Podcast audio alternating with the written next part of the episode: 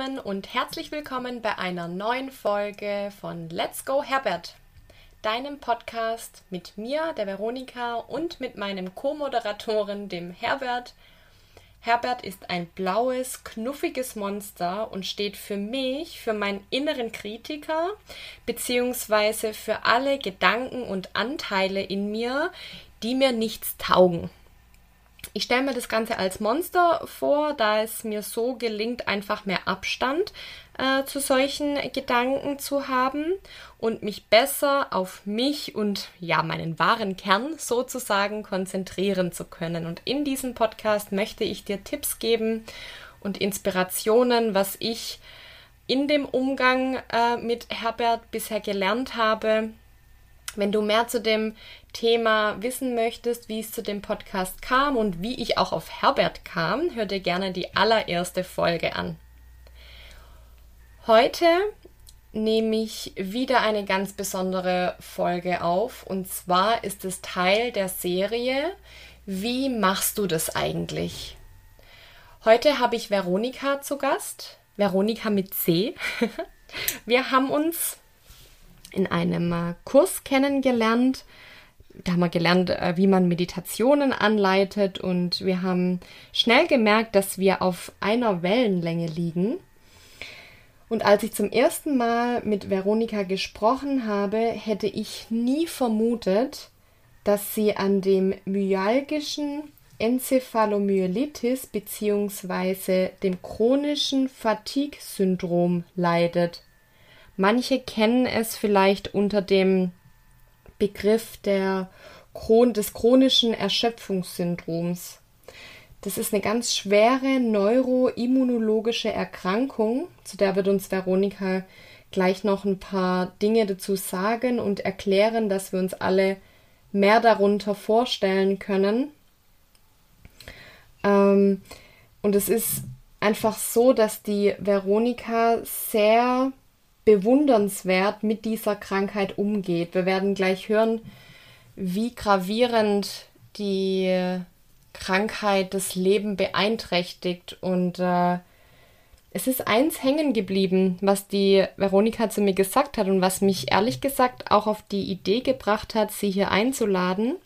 Und zwar meinte sie, weißt du, Veronika, ich fokussiere mich auf das, was ich kann und nicht auf das, was ich wegen der Krankheit nicht kann. Und es klingt simpel, ist aber gleichzeitig so genial, weil das einfach bedeutet, dass sie ihren Fokus auf das Positive legt. Und ich bin einfach sehr gespannt, was sie heute berichten wird, wie ihr das im Alltag gelingt und was sie, ähm, ja, welche Tools sie anwendet, um eben diesen Fokus beibehalten zu können. Ihr werdet euch vielleicht wundern, warum der Podcast bzw. die Folge an einem Mittwoch live geht.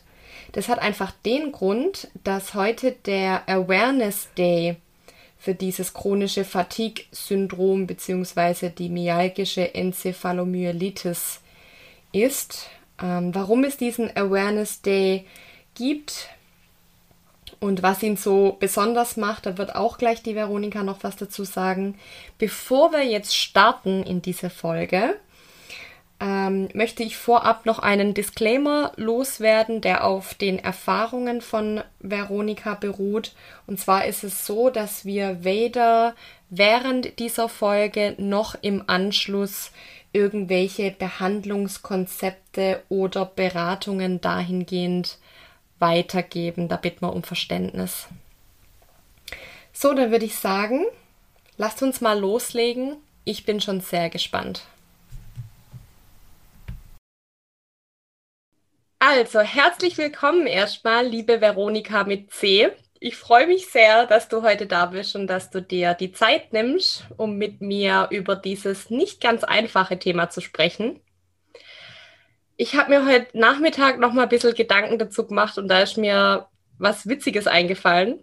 Und zwar ist ja der, der Grund für diesen ganzen Podcast, ne? also mein, mein Antrieb, diese Podcasts aufzunehmen, weil ich der Überzeugung bin, dass jeder selbst was für seine mentale Gesundheit tun kann. Also dass jeder ein Stück weit sein eigenes Glück in den Händen hält. Und du beziehungsweise die, die Krankheit, von der du betroffen bist, wäre im Prinzip der perfekte Anlass, um mir, also sorry, dass ich es jetzt so sage, aber um mir einfach mal den Vogel zu zeigen. So nach dem Motto, ja genau, ich lieg hier, habe den ganzen Tag Schmerzen und du erzählst mir jetzt was zum Thema Dankbarkeit. Und ähm, jetzt bist du heute aber trotzdem da, weil du eben einen Weg gefunden hast, einen, hast einen grandiosen Weg, finde ich, um eben mit dieser Krankheit umzugehen. Und da freue ich mich jetzt schon sehr, mehr davon zu hören. Und ja, wenn du magst, stell dich doch erstmal kurz vor und dann steigt man tiefer ins Thema ein. Ja, vielen Dank für die liebe Begrüßung und dass ich überhaupt da sein darf. Mein Name ist Veronika Wels. Ich bin 29 Jahre alt und lebe zusammen mit meinen Hunden im schönen Oberpfälzer Seenland. Ich bin jetzt seit über zehn Jahren chronisch krank und war zwischendurch auch bettlägerig und pflegebedürftig. Seit einiger Zeit geht es jetzt endlich bergauf und ich kann wieder alleine leben. Ich kann ein bisschen ehrenamtlich tätig sein ich kann mich alleine um meine Hunde kümmern und mache jetzt auch eine Coaching-Ausbildung im Fernstudium, was mir sehr viel bedeutet, weil ich ja unbedingt meine Erfahrungen später auch professionell weitergeben möchte. Und ja, ich bin jetzt eben auf dem Weg zurück ins Leben, langsam aber sicher. Und auf diesem Weg habe ich glücklicherweise auch dich kennengelernt. Ja, wie schön, wie schön. Das ist so witzig. Ich kann mich noch daran erinnern, als du mich kontaktiert hast. Das war über Sprachnachricht. Ja. Ganz genau den Wortlaut, aber du hast irgendwie so gesagt, ja, hier ist auch Veronika und wie witzig, wir haben den gleichen Namen und so. Und das, da war direkt das Eis irgendwie gebrochen. mich sehr gefreut. Das war damals ein Impuls, dass ich dir einfach ähm, diese Sprachnachricht sofort geschickt habe. Ja, das hat mich sehr gefreut und äh, ja, finde es einfach toll, dass wir uns so schön austauschen können. Und zu dem Zeitpunkt hatte ich natürlich noch keine Ahnung, dass du an dieser Krankheit leidest, weil du, und so wie ja auch jetzt, ähm, so, wie soll ich das sagen, in Anführungsstrichen ganz normal wirkst. Ne? Also ganz normal im Sinne von fröhlich, im Sinne von eine ausgeglichene Ausstrahlung. Da wird man nie vermuten, ähm, welche Geschichte du hinter dir hast und wie es dir heute ja auch immer noch geht. Und da sind wir vielleicht schon ein bisschen beim Thema also beim ja, Erklären der Krankheit, was da alles dazugehört ähm, zu dem chronischen Fatigue-Syndrom. Ähm, da wäre es super, wenn du uns da nochmal dazu abholtest. Ja, sehr gerne. Also ME-CFS ist eine schwere neuroimmunologische Erkrankung, die oft zu einem hohen Grad an körperlicher Behinderung führt. Es wird geschätzt, dass circa 0,3 Prozent der Bevölkerung betroffen sind. Das macht dann weltweit 17 Millionen Menschen und in Deutschland circa 250.000 Betroffene. Damit ist ME-CFS keine seltene Krankheit. Und die Hauptsymptome sind einmal die Fatigue, das ist eine extreme Erschöpfung, eine körperliche Schwäche, die das Aktivitätsniveau erheblich einschränkt. Und gegen diese Erschöpfung hilft auch kein Schlaf, was besonders fies ist. Dann ähm, ausgeprägte und anhaltende Verschlechterung aller Symptome nach geringer körperlicher oder geistiger Anstrengung. Und das kann tatsächlich schon sein, dass man einfach nur mal fünf Minuten telefoniert, Zähne putzen, duschen und dass man danach einfach für 24 Stunden oder sogar länger wieder ans Bett gefesselt ist. Das ist der Wahnsinn. Ähm, und diese lange Erholungsphase ist eben auch ganz typisch. Also in meiner schweren Zeit, wenn ich eine Viertelstunde spazieren war, bin ich danach locker fünf Tage im Bett gelegen. Es ging einfach gar nichts dann wieder. Was man sich einfach nicht vorstellen kann. Also weißt, jeder kennt ja dieses Gefühl, wenn man mal schlapp ist oder wenn man sich mal erkältet fühlt oder so und denkt dann so, boah, wann hört denn das endlich auf? Ja, das ist nichts dagegen. Überhaupt nichts. Wirklich, also das ist so, an guten Tagen kann ich es mir selber kaum vorstellen, dass es an schlechten Tagen so schlimm war, weil das so okay. völlig außerhalb von Gut und Böse ist. Ja. Und ähm, mit der Erkältung sind wir dann auch schon bei einem der nächsten ähm, Symptome. Da gehe ich jetzt einfach mal weiter direkt. Mhm. Und zwar hat man ja zusätzlich noch immunologische Symptome, wie eben ein starkes Krankheitsgefühl, schmerzhafte geschwollene Lymphknoten, Halsschmerzen, Atemwegsinfekte und eben sehr oft zusätzlich Infekte wie zum Beispiel eine Erkältung. Und so eine Erkältung, ähm, ja, in meinem Fall ähm, wirft einen die schon mal wieder für zwei Monate komplett aus dem Leben und fesselt einen ans Bett. Eine simple Erkältung oder was früher eine simple Erkältung war.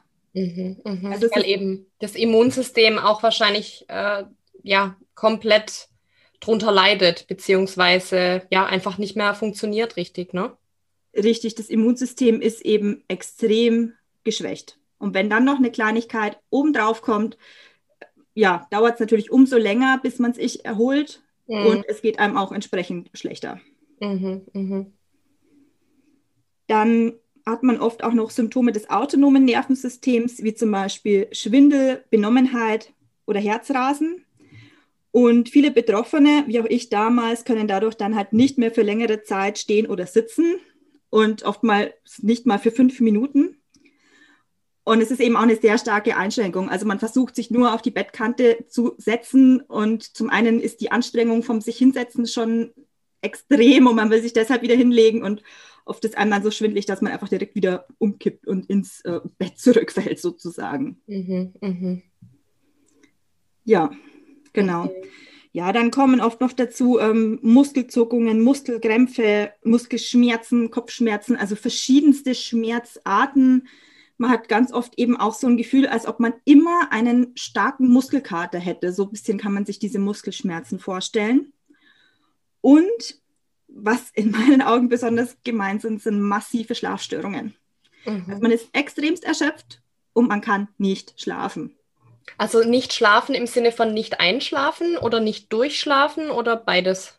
Also in meinem Fall war es beides und ich glaube, es ist auch sehr oft so, dass es tatsächlich beides ist. Es, ja. dauert zwei Stunden, bis man einschläft und dann wacht man nach einer Stunde schon wieder auf. Ja, das ist grausam. Das kenne ich von der Depression auch. Und Schlafentzug ist ja mit das Schlimmste, was man sich selber antun kann oder was einem passieren kann. Richtig. Und dadurch wird das ganze System, Körper, Geist, alles einfach noch mehr geschwächt. Ja. Genau. Ähm, und dann kommen noch neurokognitive Symptome dazu, wie Konzentrationsschwierigkeiten, Merkschwierigkeiten, Wortfindungsstörungen. Das wird dann oft als Brain Fog bezeichnet. Dann auch eine Überempfindlichkeit auf Sinnesreize. Also es ist alles zu laut, zu hell, es riecht zu stark. Man ist allein dadurch schon gezwungen, sich komplett abzuschotten. Mhm. Liegt dann oft in einem abgedunkelten Zimmer. Manchmal ist es so schlimm, dass man selbst das Atmen von anderen Menschen als ohrenbetäubenden Lärm empfindet. Und ja, also gerade schwer und schwerst Betroffene sind einfach dadurch komplett von der Außenwelt abgeschnitten und ertragen oftmals nicht mal die Anwesenheit von Angehörigen im selben Raum. Mhm. Und ähm, was man auch noch wissen sollte zu den Symptomen, die liegen oftmals, wie in meinem Fall, auch tatsächlich alle gleichzeitig vor. Also es gibt da auch noch viel mehr. Ich habe jetzt mal so die Hauptsymptome genannt, die eben auch bei mir zutrafen. Und die liegen alle gleichzeitig vor. Und ähm, ja, entsprechend. Frage ich mich halt schon, wie du das ausgehalten hast. Klar, im, im Zweifel hat man, also kann man ja immer mehr, als man denkt, aber also die, die einzelnen Symptome für sich sind ja schon fast unerträglich. Ne? Und wenn sie dann noch in Kombination vorliegen, ganz ehrlich, ich kann mir es nicht mal vorstellen, wie das sein muss. Ähm, und da hast du auf jeden Fall oh, ein ganz schöner Leidensweg hinter dir, beziehungsweise es ist ja auch so, dass du jetzt noch nicht vollkommen genesen bist. Ganz im Gegenteil, du bist ja, du bist ja schon ein Stück weiter, aber dennoch ähm, hast du auch noch ein Stückchen zu gehen. Und äh, was, was mich jetzt noch interessieren würde, ähm, ist nochmal das, das Thema, weshalb ja der, die Folge auch heute online geht, und zwar von dem Awareness Day heute. Ähm, ja. Kannst du da vielleicht ein bisschen aufschlauen? Ähm, also warum es den gibt und ähm, ja, was da darunter fällt oder eben alles, was es dazu aus deiner Sicht zu sagen gibt zu diesem Tag. Ja, sehr gerne. Also der International Awareness Day für MECFS ist leider ganz einfach nötig, um eben Awareness, also Bewusstsein für diese Krankheit zu schaffen, weil diese Krankheit so wenige Leute kennen, so wenige Ärzte kennen, weil wir durch sämtliche Raster fallen. Und diesen Tag nutzen wir Betroffene eben in ganz besonderer Art und Weise, um auf uns aufmerksam zu machen, um eben endlich das zu bekommen, was wir dringend brauchen. Also wir brauchen zum einen, dass unsere Erkrankung endlich anerkannt wird. Wir brauchen dringend medizinische und sozialrechtliche Versorgung. Und die biomedizinische Forschung muss auch unbedingt gefördert werden. Also für uns gibt es ja zum Beispiel bisher keine anerkannte Behandlung. Entsprechend bezahlt zum Beispiel die Krankenkasse nichts. Dann werden wir seit Jahren vom Gesundheitssystem ignoriert und uns wird nicht geglaubt. Wir werden oft als psychisch krank oder als Hypochonder abgestempelt. Also Pflegekassen zum Beispiel erkennen oft die Schwere der Krankheit nicht an.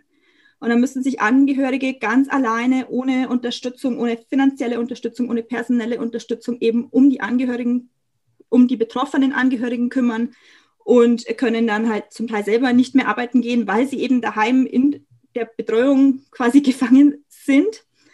Und ähm, Anträge auf Sozialhilfe zum Beispiel werden auch oft abgelehnt oder auf Erwerbsminderungsrente und dann rutschen ähm, Betroffene zum Beispiel in Hartz IV.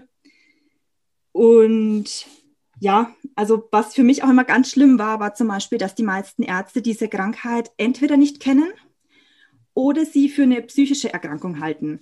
Mhm. Also man wird ganz oft halt nicht ernst genommen, man wird fehldiagnostiziert, entsprechend dann auch falsch behandelt und das ist halt fatal.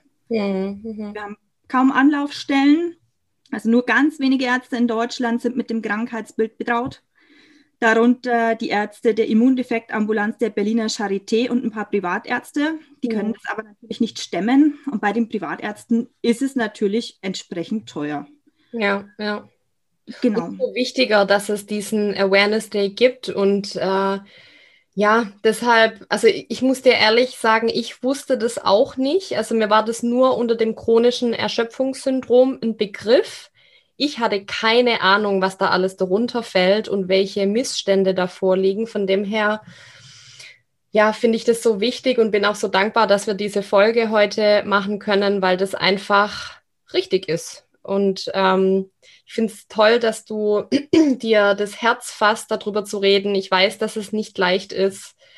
Ähm, ich weiß, dass es Überwindung kostet und umso schöner ist es, dass es heute klappt.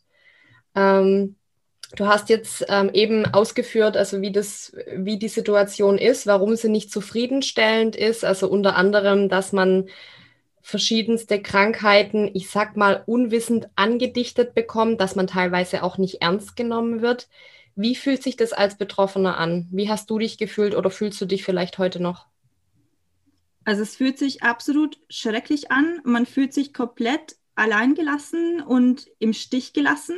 Mhm. Dieses, ähm, es glaubt einem keiner, man schleppt sich mit den letzten Kräften zum Arzt und im besten Fall, also sagt einem der, ja gut, also wenn Sie eine Behandlung wollen, dann gehen Sie halt mal in die Psychiatrie. Mhm, mh. Also mir ist auch schon passiert, ich war ähm, in der Neurologie und ähm, die sagten dann, ja, also jetzt gehen Sie erstmal nach nebenan in die Psychiatrie und danach untersuchen wir Sie richtig. Mhm, mh. Und solche Dinge passieren einem und das ist unglaublich, weil man weiß, da ist noch was. Und bei mir war zum Beispiel die Fehldiagnose halt schwere Depressionen. Ja. Was es definitiv nicht war, das weiß ich jetzt. Auch wenn ich sagen würde, leichte Depressionen hatte ich irgendwann, weil wenn einem niemand glaubt und man abgeschottet in einem dunklen Zimmer liegt, dann ähm, ja, irgendwann wird man ein bisschen depressiv. Ja, logisch, ja. Das kam erst so fünf Jahre nach Krankheitsbeginn oder so, dass es mir wirklich schlecht ging, auch so mal vom Mentalen her. Ja. Und ja, auch dieses, dass man durch alle Raster fällt. Also selbst als ich wusste, was ich für eine Krankheit habe, da ist ja dann mein Hausarzt irgendwann draufgekommen und der hat auch nur weiter geforscht, weil er mir geglaubt hat. Der kannte man mich ja. irgendwann gut genug, um zu wissen, okay, die lügt nicht, da ist was dran, wenn die das sagt. Ja. Der kam durch Zufall drauf. Der kannte die Erkrankung auch nicht und konnte mir auch nicht helfen. Und dann hat es nochmal ein Jahr gedauert, bis ich endlich ein bisschen Hilfe bekommen habe. Mhm. Aber eben auch nur bei einem dieser Privatärzte. Ja. Und ähm, man bekommt keine Unterstützung, weder vom Staat noch von der Krankenkasse. Und bei mir war dieses extreme Gefühl von Unsicherheit, denn ich bin mhm. aufgewachsen in meinem Verständnis in einem sicheren Land, in dem für die Bürger gesorgt wird. Und mhm. ich habe mich immer für meine Mitmenschen engagiert, war ehrenamtlich tätig, solange es irgendwie ging, auch als ich schon krank war. Mhm. Und dann wird man krank und bräuchte die Hilfe von anderen und man bekommt sie nicht.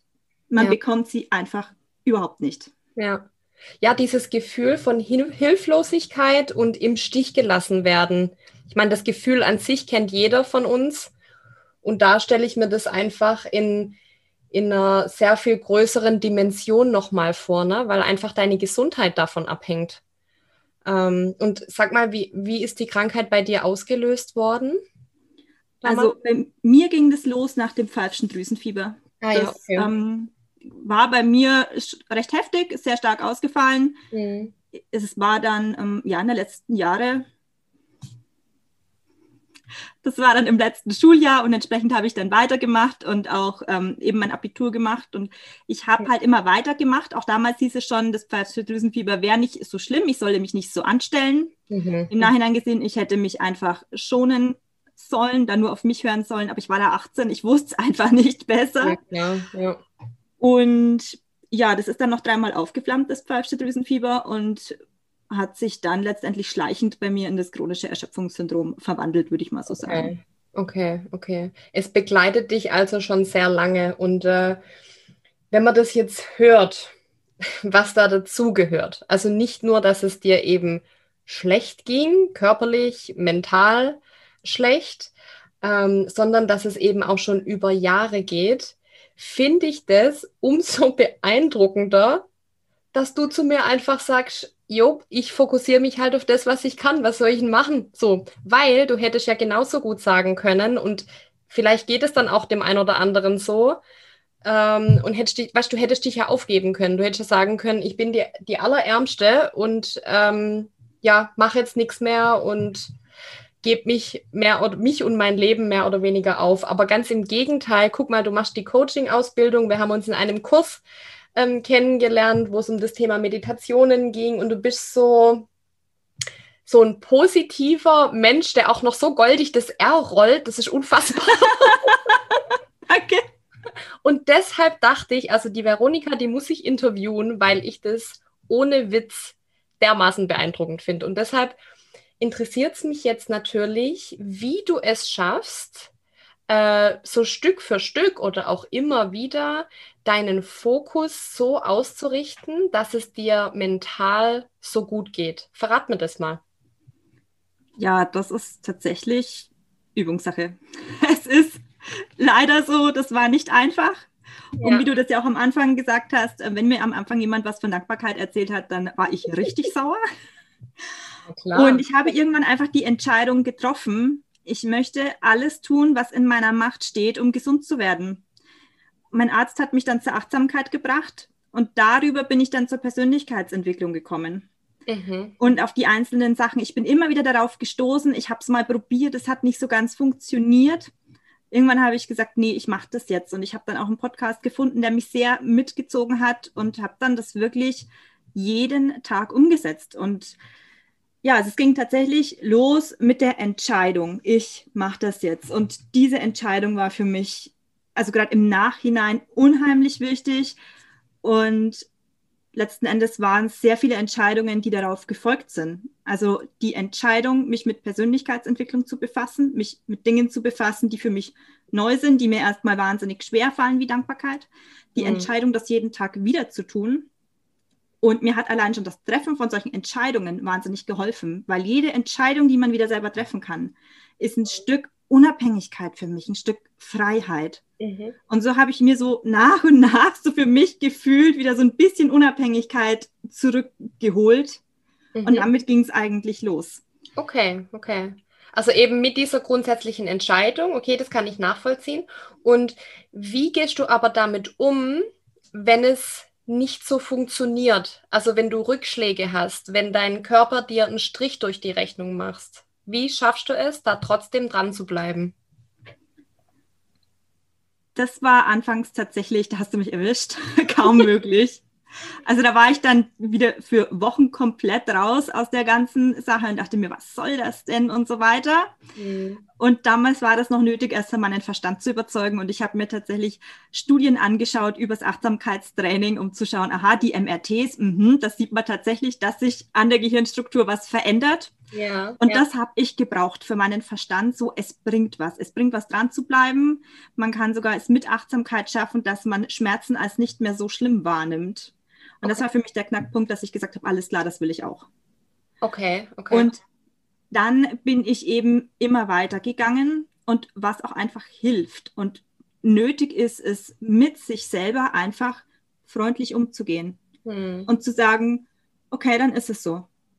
Ich habe es probiert, heute geht nicht mehr, es ist okay, egal wie ich es mache, es ist in Ordnung, es ist gut, mhm. ich bin gut und das hat lange gedauert, bis das einigermaßen so, ich sag mal, ins Unterbewusstsein gesickert ist. Mhm.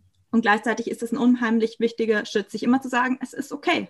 Ich habe es probiert, ich wollte heute aufstehen, es geht nicht. Okay, mhm. dann bleibe ich eben liegen. Also mittlerweile ist es so, dann bleibe ich halt noch zwei Stunden liegen. Früher waren es halt zwei Tage, die ich dann noch liegen geblieben bin. Und mhm. ja, ja, wirklich mit sich selber ähm, freundlich umgehen. Dieser Gedanke, ich gebe jeden Tag mein Bestes, finde ich so beruhigend. Und äh, das war, also bei mir war es auch erst heute so, ja, der Herbert wieder voll am Durchdrehen, ja, war so am vor sich hin mosern. Dann habe ich irgendwann gedanklich zu ihm gesagt, ja, dann bist halt heute da. So, dann ist das halt heute so. Dann hockst du dich jetzt gedanklich neben mich hin. Und das, also mir persönlich nimmt das so wahnsinnig viel Druck, weil dieses Kämpfen ja auch Kraft kostet. Na, also dieses Kämpfen gegen einen Zustand, gegen Gedanken. Und um Gottes Willen, also Zustände hattest du ja genug, so wie sich das anhört. Ja, allerdings. Jeglicher Art. Auf jeden Fall. Ähm, sag mal, kannst du uns noch kurz aufschlauen, wie, wie aktuell so ungefähr dein Alltag aussieht? Dass wir, dass wir uns da noch ein bisschen ähm, besser ein, ein Bild davon machen können. Ja, sehr gerne. Also ich starte und beende tatsächlich jeden Tag mit Dankbarkeit. Also noch im Bett. Ich kann das mittlerweile und an schlechten Tagen sage ich im Zweifel nur, ich bin dankbar, dass ich in einem warmen Bett liege. Aber ich meine das auch so und ähm, mhm. entsprechend richte ich sofort den Fokus auf das Gute. Und genau das mache ich den ganzen Tag über. Das trainiere ich seit einem Jahr ganz intensiv. Mhm. Und so geht schon mal gut los. Dann, je nachdem, schaffe ich es aufzustehen oder auch noch nicht.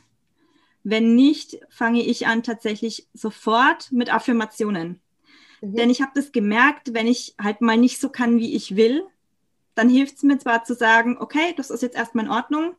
Und gleichzeitig darf ich im nächsten Schritt schauen, dass mir die Gedanken nicht abdriften. Weil wenn ich zu viel im Bett liege, neige ich dazu, in negative Gedankenschleifen zu kommen. Mhm. mhm.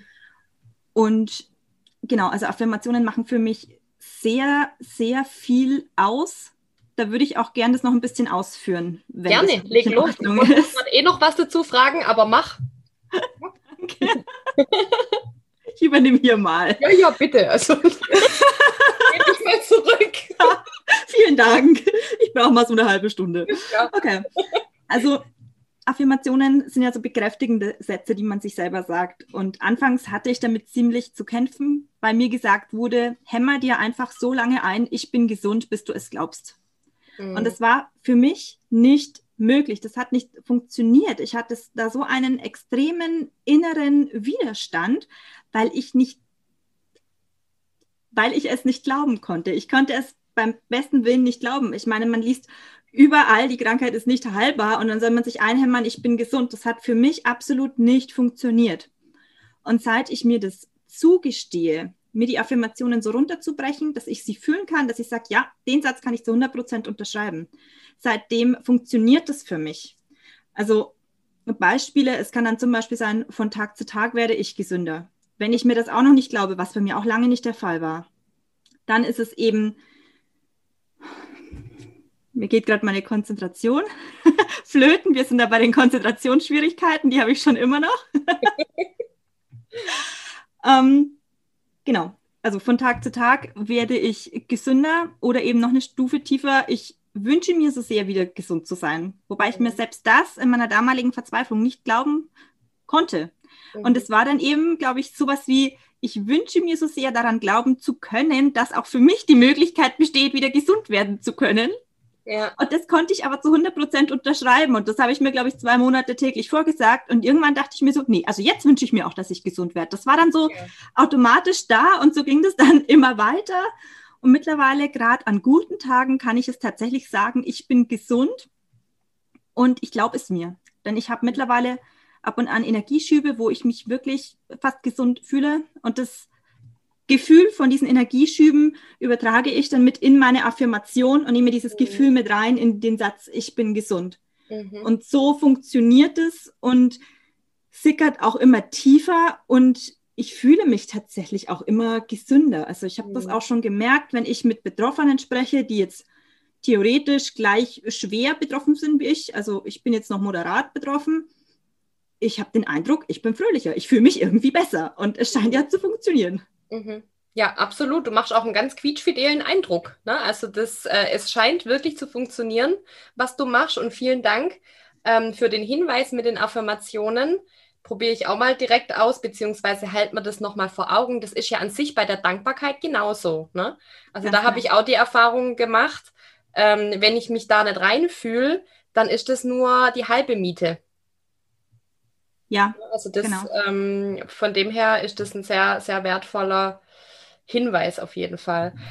Jetzt hast du uns ja schon einiges erzählt und mit uns geteilt, was dir hilft im Alltag. Gibt es denn neben der Dankbarkeit und neben den Affirmationen noch andere Dinge, die für dich gut funktionieren?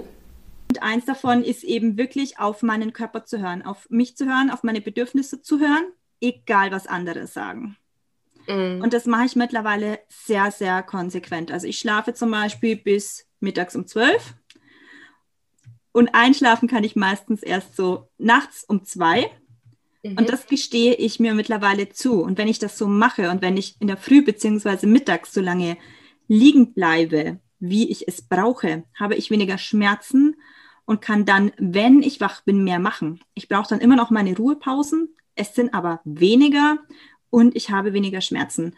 Und das ist es mir absolut wert. Und seitdem ich das konsequent mache, auf mich höre, auf meine Bedürfnisse höre, egal was andere sagen, seitdem geht es eben langsam, aber sicher bergauf. Hm. Was ja auch wieder eine Form von Selbstliebe ist, ne?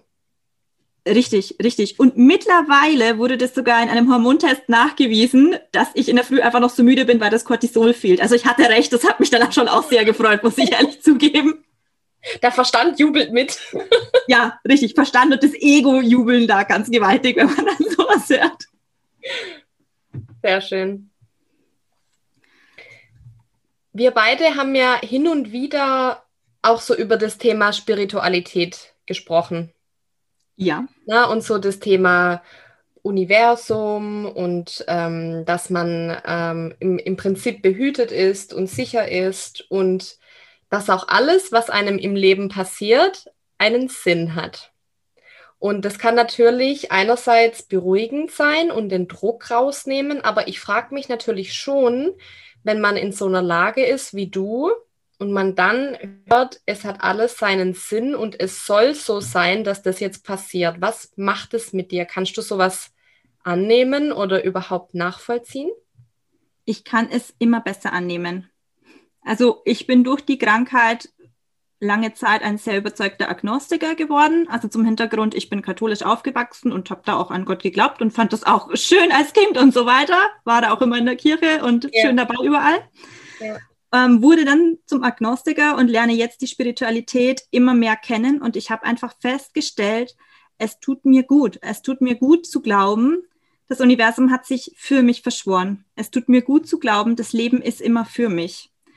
Und ja, manchmal braucht mein Verstand dann eine Begründung, was das dann jetzt soll. Mhm. Und ähm, ab und an tue ich meinem Verstand dann auch den Gefallen und liefere ihm ein paar Gründe. Und in meinem Fall würde ich sagen, um, ähm, zum einen vielleicht, dass ich eben nicht mein Jurastudium beenden konnte, mhm. denn ich mochte es und ich war gut, ich hätte das gemacht und gleichzeitig denke ich, kann ich später als Coach aufgrund meiner Erfahrungen besser helfen. Mhm. Und das andere, was ich mir immer so zurechtlege und hoffe, dass es wirklich so ist, ist einfach, ähm, dass ich meine Stimme erheben kann, stellvertretend für die Erkrankten, die es nicht können. Denn sehr viele können es nicht. Ja. Und ich hoffe, dass das der Sinn der Sache ist, dass ich mich eben für die Erkrankung, für die Anerkennung, für die Betroffenen stark mache. Da kriege ich richtig Gänsehaut. Und ähm, da freut es mich einfach auch nochmal, dass wir heute die, die Gelegenheit haben, darüber zu reden. Ähm, Jetzt hast du ja nicht, also du machst jetzt nicht nur die Coaching-Ausbildung, ähm, sondern du hast ja nebenher noch einen Blog laufen. Magst du uns da kurz was dazu sagen? Ja, genau. Ich habe den Blog dann im Dezember recht spontan gestartet. Mhm. Es geht einfach darum, dass ich dort meine Erfahrungen weitergeben möchte. Ich möchte das weitergeben aus der Persönlichkeitsentwicklung, was mir geholfen hat. Eben das, was jeder für sich selbst tun kann, was auch nichts kostet, ja, am Mindset arbeiten, eben mit dem Herbert umgehen, ne? dass man freundlich zu sich äh, selbst ist, dass man die eigenen Gedanken überprüft, dass man sich Erfolge bewusst macht. Denn jedes Mal, wenn man in der Früh aufsteht, das ist ein Riesenerfolg.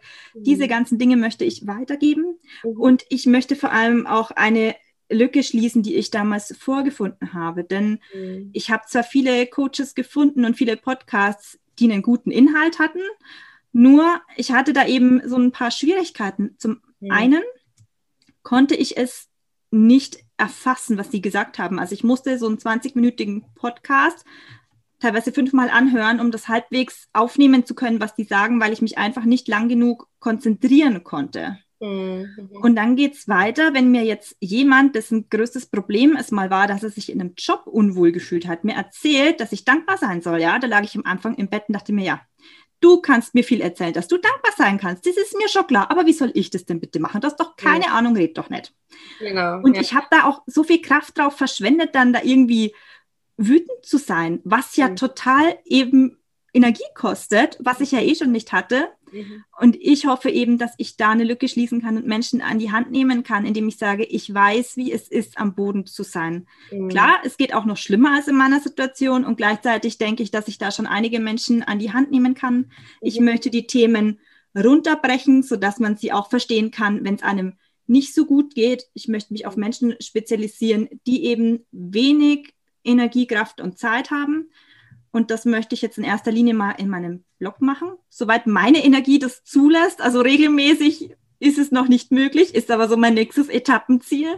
Mhm. Und später dann auch einfach im Coaching. Mhm, mhm. Und ich bin mir sicher, du wirst das so vielen Menschen gut tun. Das machst du sicherlich jetzt schon und erst recht dann, wenn du dein eigenes, äh, deine Coaching-Praxis oder dein Coaching-Business äh, dann am Laufen hast.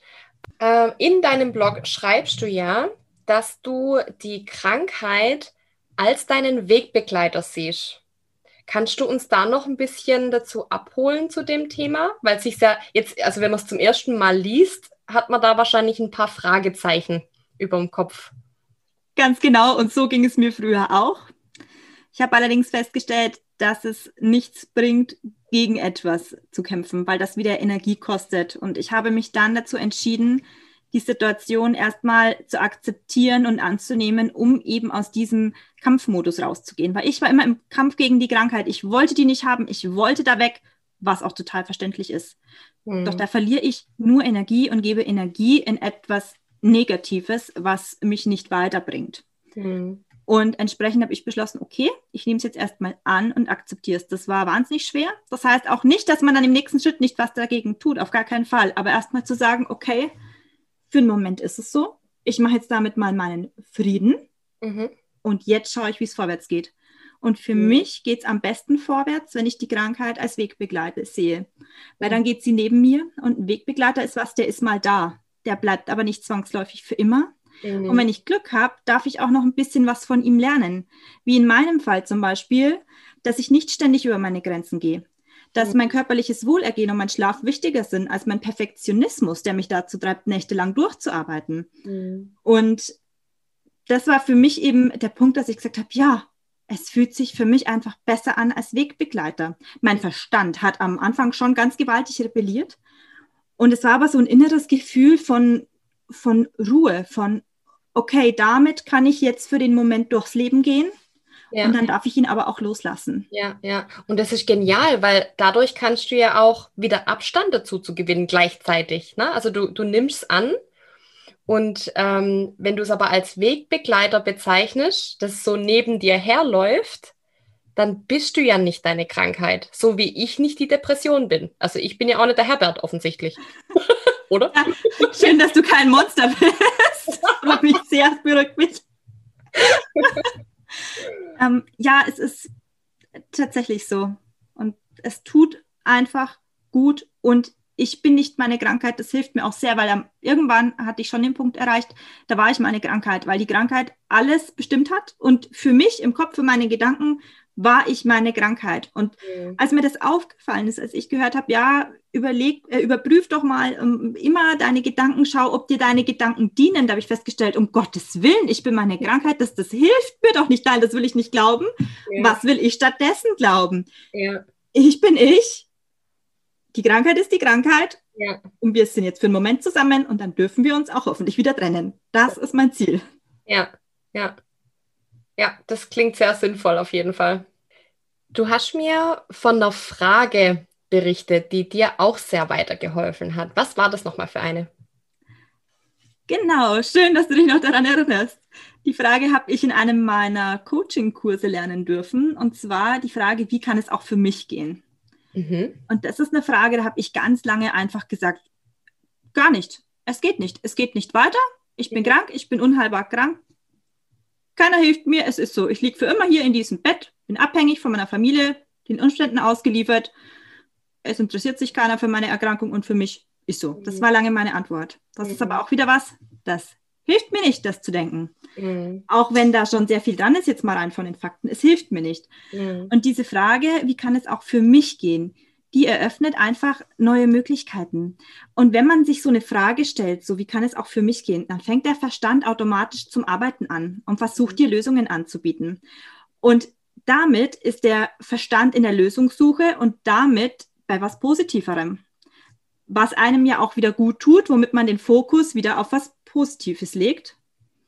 Und man öffnet sich für Möglichkeiten, man man lädt die in sein Leben ein und im Optimalfall, wie bei mir, passieren dann auch schöne Dinge. Ja, ich habe Menschen kennengelernt auf meinem Weg, die mir geholfen haben. Ich habe plötzlich ein Stipendium bekommen für den englischen Online-Kurs und so lauter so Kleinigkeiten, die immer mal wieder passieren. Und das hat gedauert. Und da musste ich wirklich auch erst mit Überzeugung an die Frage rangehen. Also wirklich im Sinne von, wie kann es auch für mich gehen? Ich will, dass es für mich geht und ich öffne mich auch wirklich für die Möglichkeiten. Ich stelle diese Frage ganz ernst gemeint mhm. und ähm, öffne mich für alles, was da kommen mag. Sei es eben, ja, Spiritualität. Mhm. Da hätte ich dir vor zwei Jahren noch gesagt, bleib mir mit dem Hokuspokus fern. Ich wahrscheinlich auch. Schön. Deshalb verstehen wir uns so gut. und das ist was, wo ich jetzt sage, ich schaue mir ganz verschiedene Dinge an, auch alte Medizintraditionen und nehme mir das raus, was mir gut tut. Ja. Das sind ja auch wieder Möglichkeiten, für die ich mich öffne. Ja. Sage, okay, wie kann das auch für mich funktionieren? Und ja. damit komme ich tatsächlich weiter und ich merke, wie mein Verstand dann immer wieder so an den Lösungen arbeitet oder manchmal ja. wache ich auch dann nachts auf und ich merke so, wie das Unterbewusstsein anscheinend da gerade dran gearbeitet hat und das spuckt mir irgendwas aus das ist super. Es hilft einfach im Zweifel auch wieder den Fokus zu drehen, selbst wenn am Anfang halt noch nichts dabei rumkommt. Aber es hilft. Ja. Ja, ich habe mal äh, gehört, und das kommt ja auch aus dem Bereich Persönlichkeitsentwicklung, die Qualität der Fragen bestimmen die Qualität in deinem Leben. So. Das ist super. Und das, ist ja das beste Beispiel. Äh, und oh, jetzt ist meine Konzentration auch weg. das ist der Herbert. Ja, das ist der Herbert. ähm, äh, Veronika, das bringt mich jetzt zu der letzten Frage für heute. Und zwar, wenn sich einer der Hörer oder Hörerinnen jetzt berufen fühlen, den Betroffenen zu helfen, ne? wenn man da selber was tun möchte, was gibt es da für Möglichkeiten? Also erstmal danke, dass du fragst. Das werde ich nicht oft gefragt. Ich freue mich sehr. Also zum einen informiert euch über die Erkrankung und erzählt auch anderen davon. Macht gerne auf die Erkrankung aufmerksam und sprecht auch eure lokalen Politiker darauf an, dass einfach erstmal die Öffentlichkeit darüber informiert wird. Dann könnt ihr auch gerne bei den Patientenorganisationen nachfragen, ob bzw. wie ihr helfen könnt. Die Selbsthilfegruppen zum Beispiel sind meistens nur von Betroffenen organisiert und die lassen da wahnsinnig viel von ihrer Kraft, von der sie aber ja eh schon viel zu wenig haben. Ich könnte mir vorstellen, dass man sich da auch über Hilfe bei der Organisation zum Beispiel freuen könnte. Und dann, was natürlich immer herzlich willkommen ist, sind Geldspenden für die Forschung oder auch für die Patientenorganisationen. Okay, sehr gut. Da gibt es ja durchaus einige Möglichkeiten, wie man aktiv werden kann. Und um euch das ein bisschen leichter zu machen, werden wir einige Links zu Websites mit weiterführenden Informationen in die Show Notes packen. Jetzt erstmal vielen Dank nochmal, liebe Veronika. Das war wirklich eine, eine sehr, sehr interessante, berührende und inspirierende Folge mit dir. Ich habe da persönlich auch sehr viel mitgenommen und ich bin der Überzeugung, die Hörer und Hörerinnen genauso. Ähm, ich könnte mich jetzt noch zehnmal bedanken, aber ich glaube, es ist angekommen. ja, ist es. Sehr gerne. Vielen Dank, dass ich da sein durfte und dass ich auch das nutzen durfte, über die Erkrankung eben ein bisschen aufzuklären und dass du das sogar zum Awareness Day extra rausbringst, zwei Tage früher als normalerweise. Sehr, sehr gerne. Ich freue mich noch auf jeden weiteren Austausch, der noch folgen wird. Ich freue mich auf alles, was du noch auf die Beine stellen wirst. Das wird mit Sicherheit einiges sein. Ich hoffe. Und äh, ja, freue mich einfach, wenn wir in Kontakt bleiben, liebe Veronika. Selbstverständlich, sehr gerne. Mach's gut. Du auch. Tschüss. Tschüss.